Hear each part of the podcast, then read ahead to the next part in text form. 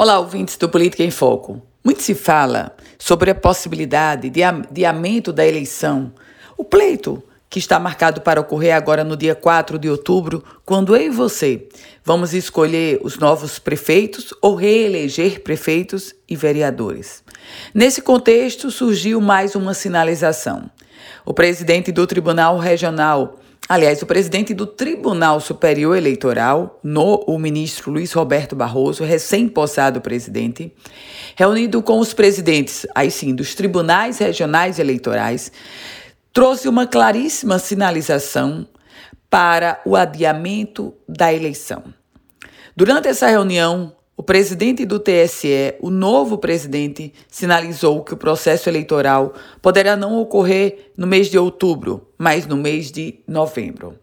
O ministro Barroso, se por um lado sinalizou o adiamento da eleição, por outro, também trouxe todos os indícios de que não vai ser como as instituições representativas dos prefeitos querem. Essas instituições querem adiar o processo eleitoral para daqui a dois anos, numa justificativa de coincidência de mandatos. E, na prática, colocando sobre os atuais gestores dois anos de mandato a mais. Não será assim. O ministro Barroso está determinado a proceder a realizar o pleito, mas ainda este ano, ainda que com adiamento. Eu volto com outras informações aqui no Política em Foco com Ana Ruth Dantas.